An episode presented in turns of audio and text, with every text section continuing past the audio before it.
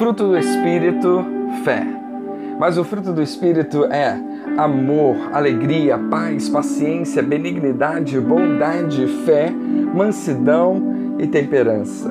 Contra estas coisas não há lei. Gálatas 5, 22 e 23. A palavra usada por Paulo para descrever essa parte do fruto em Gálatas 5 é pistes, que significa fé em Deus ou fidelidade. Essa virtude é extremamente citada na Bíblia e possui duas principais facetas. A primeira é que a fé é uma prática de vida. A fé em prática é chamada fidelidade e é a característica daquele que é honesto, confiável e transparente em seu relacionamento pessoal com Deus e com as outras pessoas.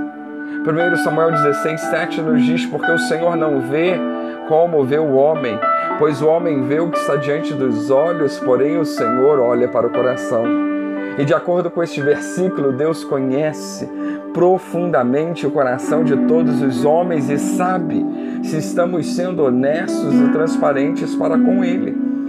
Pessoas que buscam ser fiéis a Deus também acabam sendo fiéis em seu relacionamento. Um amigo que não prejudica e não fala mal do outro na sua ausência, um casal fiel à sua aliança, um trabalhador honesto, um pai ou uma mãe que cumpre o que promete aos filhos, um voluntário que persevera em seu trabalho social, são exemplos da fidelidade que agrada a Deus.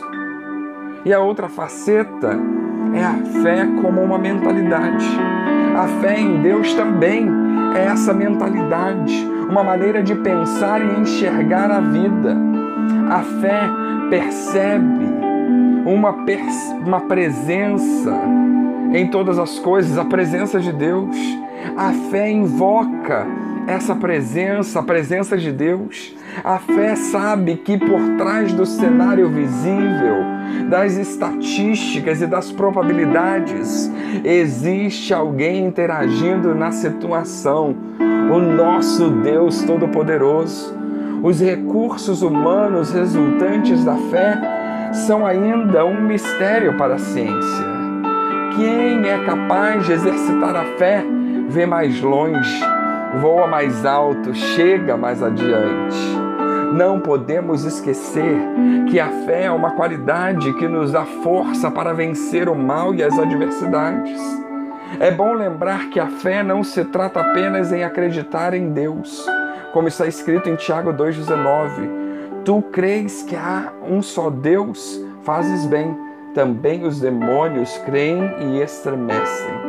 Mas também acreditar na fidelidade do nosso Deus.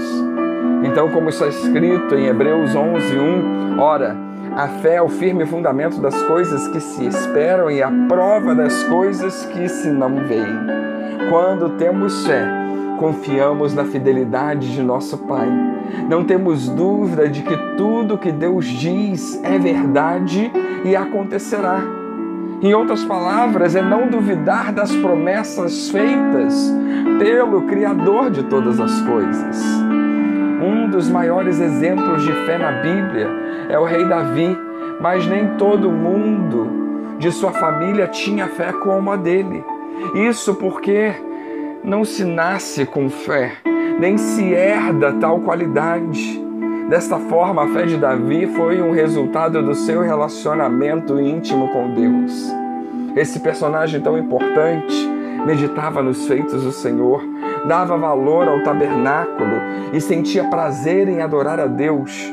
Além disso, ele sempre orava ao Senhor e desejava ser instruído pelo caminho certo.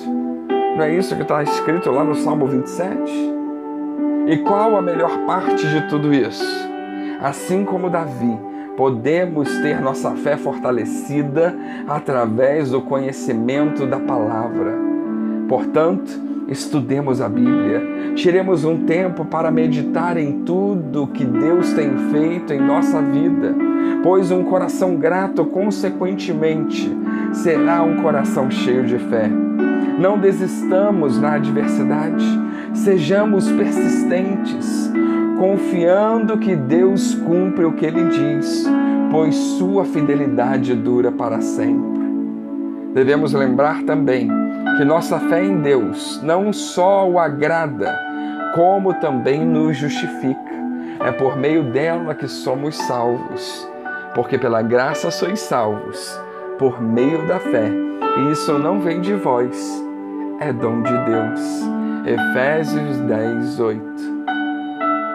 Que Deus nos abençoe.